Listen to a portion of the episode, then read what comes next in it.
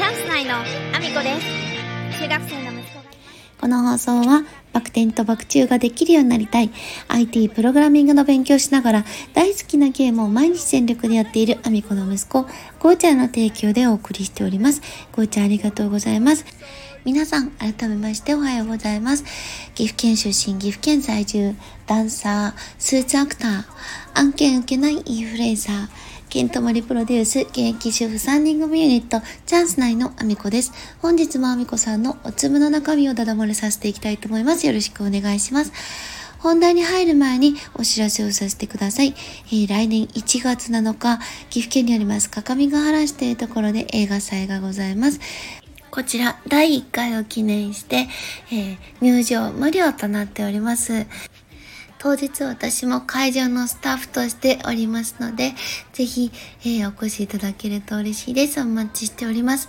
そんなこんなで本題の方に入らせていただきたいと思うんですけども、職場でのね、お話を今日させていただきたいなと思ってるんですけども、うーんと、意外と家電量販店って臨機応変な対応を求められる場所というかですね。あの、ま、私はカウンター業務をしてるんですけどもあのカウンター業務って案外臨機応変に対応できていないとこれは臨機応変さがない人では無理なんだなっていうことを最近すごく感じることが多くてですね。まあ昨日なんかもですね昨日はお客様にまずはえー、と修理ではなくてお客様が設定が自分でできないという話で相談を持ちかけられてパソコンをねお持ち込みされてで、まあ、現状をお聞きしてみてで、まあ、お客様に必要な設定は大体この辺りになると思うんですけども、えーお客様これは意味がわかりますか？こういうものはやってらっしゃいますか？ってあのこうお客様に聞き取りをしてでしたら、この設定が必要になりますね、とか、まあ、あのそのパソコンにおいてお客様がしたい情報を、あの、お聞きした上で、こちらから必要なことはこういうことですね。で、これにはこういうのこれは料金がかかりますねっていうご案内をさせていただき、で、またもう一方持ってこられたパソコンのご相談のお客様は、あの USB の中のデータが読み込めないと。で、修理に出したいというふうにおっしゃられて持ってきたんだけれども、これはあの USB の中身が読み取れてないのではなくて一部のデータが出てこないという状態なのでファイルの形式があのこのパソコン上では読み取れない。もしくはあの必要なそれを出すために必要なアプリケーションがこのパソコンには含まれていない可能性があります。っていうようなご提案で修理ではなくあのお客様のご自宅にあるね読み取れる方のパソコンであのファイルの形式を変えていただくか必要なアプリケーションをあの確認してみてくださいっていうお話で帰っていただいたりしてるんですね。お客様の要望そのままをただただはいはいと聞いてやるではなくてですね。お客様のお話を聞き取ってお客様に必要な状況であったり情報を提供しなければいけない。で特にカウンター業務はあのお客様が商品を買いに来た相談ではなくってお客様が現状使っていて感じる問題点であったりこういうものが欲しいんだけどあるかなであったりあのいろんなお客様の状況に応じて臨機応変にあの対応提供しなければいけない場所なんですね意外と。でさらにはこう電話対応でのお客様の対応もしなければいけないしカウンターにあの次々いらっしゃるお問い合わせのお客様であったりあのレジですね。あの購入が決まったお客様のあのレジ対応もしなければいけないしでカウンター業務って複合的にいろんなことをあのいろいろ自分で何件かお客様を抱えながら同時進行でやっていくっていうのが、まあ、当たり前の場所なんですよね。であの一方で、えー売り場のスタッフの子たちは来たお客様の対応をあのその対応だけに一つに絞ってそのお客様の対応が終わるまでずっと対応し続けるっていう形でお客様が変えられたら次のお客様の対応であったりとかあとは自分自身がちょっと前に対応したお客様でお見積もりの結果が出たよとかそういうお客様に電話をしたりとか、まあ、他のスタッフの対応代わりに変わったりとかもあるんですけど意外と臨機応変にやらないとこなせない仕事になってるんですよね。であのー、これはちょっとやっぱりスタッフでのレベルの差というものがすごく顕著に出るのでカウンター業務に当たってるカウンターのこの中であの多分パソコンのことであのお客様にある程度対応ができるのって多分私だけしかいないんですよ。あのみんなわからないからそのままお客さんに言われたことを鵜呑みにして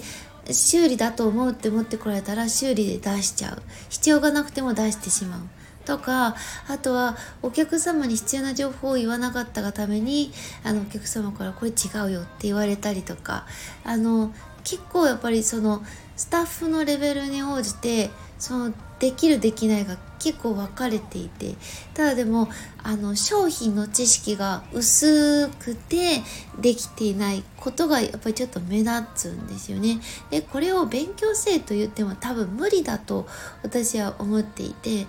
なんですけどお客様のお話をきちんと聞き取るっていうことはこれはあの知識とはまた別の問題なのでお客様の話をきちんと理解するっていうことは多分やらなきゃいけないことで一番だと思うんですよ。でそれがちょっとできていないなと思うあのことがちょっと非常に私としては感じる面が多くて。であの私自身は分かるまではきちんと話を聞こう。でわからないことはこっちで調べたりとか対応できる方法をあのお客様のあの検討できる方法ですね。一つではなくって複数提案できるところまで持っていくっていうことを意識してるんですけどそれがちょっと見えなくて。でそこがねちょっと今改善点の一つだなと思ってどうしたらこれをあのみんなに共通の認識でできるだろうかっていうのをすごく最近考えるようになったんですね。であの昨日ではないんですけどちょっと前にですねあの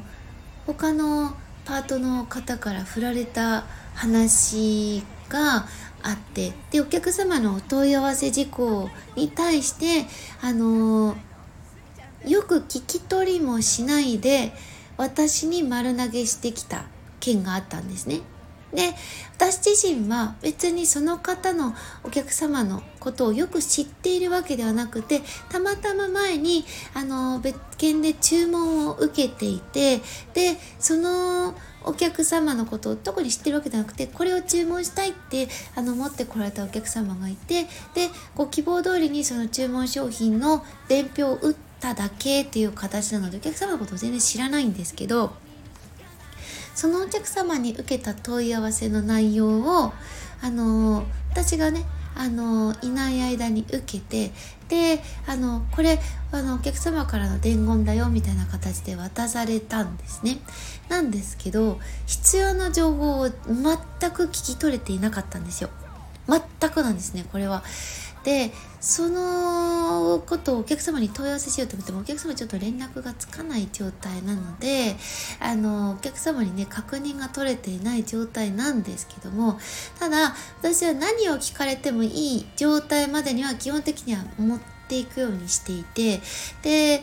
きちんと調べ上げてでお客様がこういうことをあの問い合わせしようとしたかもしれない。これの可能性もあるな。こういうことの可能性もあるなっていう形で可能性のあるものは全部あの調べれるだけ調べてお客様に確認事項があるところだけ電話で確認しようっていうとこまでは持ってったんですね。でもその対応って別に私が対応する必要がなくって私がいないのであれば他のスタッフに振ればよかった話なんです。十分そこで対応できた話だと思うんですけどそれをやらずに話をきちんと聞かずに私に振っている。であの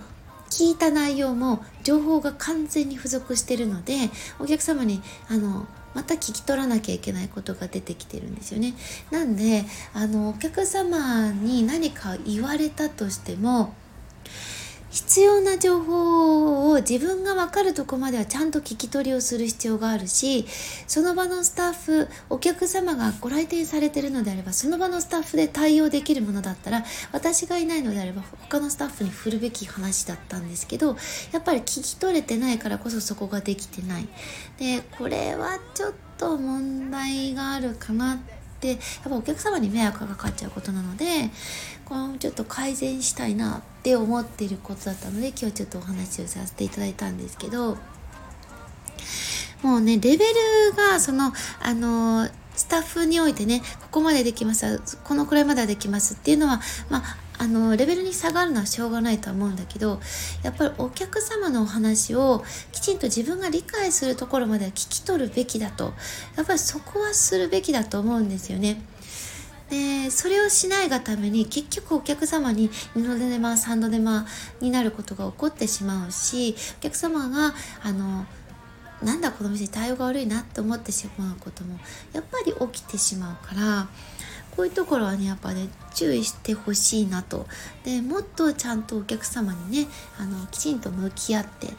自分がわからないからといってあの適当に聞き取って「はいはいはい」って済ますんじゃなくって必要な情報はできる限り聞き取ろうという努力はやっぱりそれぞれ一人一人がするべきだなと思ったので今日はちょっとあの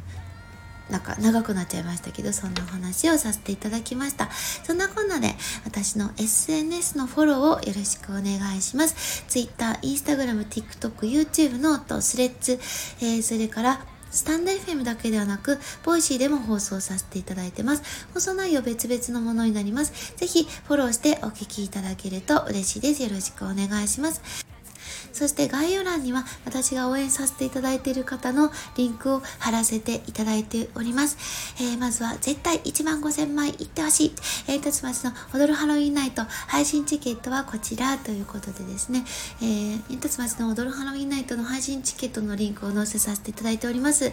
2200円というですね、えー、とてつもなくあのお得な価格になっておりますが、これは、えー、ファミリー層であったりとか、たくさんの方に届いてほしいということで設定されている料金でもあります。で、1万5000万円を言ってやっと赤字を抜け出せるという状態で、非常にですね、素敵な舞台、素敵なステージで、さらにはですね、これは世界的にはそうそう見れる、あの、照明技術はないと思います。伊実さんの作られる、そのショーデザインさんの作られるステージっていうのは、本当にトップアーティストのステージを作られているんですけれども、やっぱり予算をかけたステージテージっていうのは早々にトップアーティストでも見れるものではないのでぜひ、えー、この配信チケットでその、えー、臨場感をあの映像でも全然十分味わえますので、ぜひご覧いただけたらなと思います。えー、他にもね、あの、この煙突町の踊るハロウィンナイトは、TKO さんのチャンネル、DJ コーさんのチャンネル、カジサクさんのチャンネル、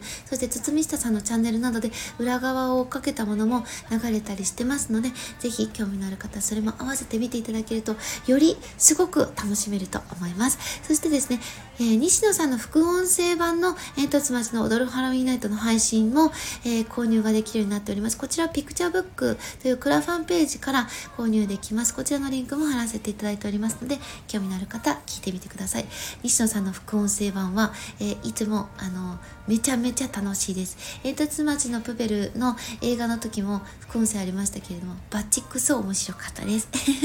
そして、ひなわじゅ男子佐野翔平さん活動10周年記念イベント in 焼肉薩摩。こちらですね、えー、昨日追加での、えー、購入が5名限定でできるようになっておりますが、えー、こちらとは別で、えー、カズマックスさんにひなわじゅダンスを踊らせる件のリンクを貼らせていただいております。他にも武士に支配をおごる件なども出ておりますので、え会場に行けない方も、えー、ぜひぜひ、えー、ひなわじゅダンスをカズマックスさんに踊らせてみてはいかがですか？ということでですね、リンク貼らせていただいてますので、チェックをよろしくお願いします。そして、西野さんの伝説の近代スピーチを超える、アラフォーアミコさんがマッサージを受けているだけの動画のリンクも貼らせていただいてます。こちらはですね、えっ、ー、と、西野さんが唯一再生回数を狙ってあげられております、近代のスピーチ、の動画。こちらが1420万回ほどとなっておりますが、私が、えー、マッサージを受けているだけの動画がですね、同じ時期に上げられていて、えー、私がね、あのー、持っているチャンネルではなくコラボ動画なので、私は全然恩恵を受けてはいないんですけれども、こちらの動画がですね、なんと、えー、1374万回とですね、えー、ぐいぐいと追いついていってております。これでも追いついていっているんです。だんだん差が縮まっておりますので、ぜひ興味のある方、えー、11月11日にですね、私はこのネタで西野さんに直接このネタを伝えて笑っていただきたいと思っておりますので、1回でも2回でも再生回数ご協力いただけると嬉しいです。よろしくお願いします。そして、スタンド FM のスポンサーも募集しておりますので、ぜひ、えー、1ヶ月スポンサー、1日スポンサー、日付指定のある1日スポンサー、えー、言わせたいだけの悪というものをございますので、えー、ぜひチェックしていただけると嬉しいです。そんなこんなで今日も一日ご安全にいってらっしゃい。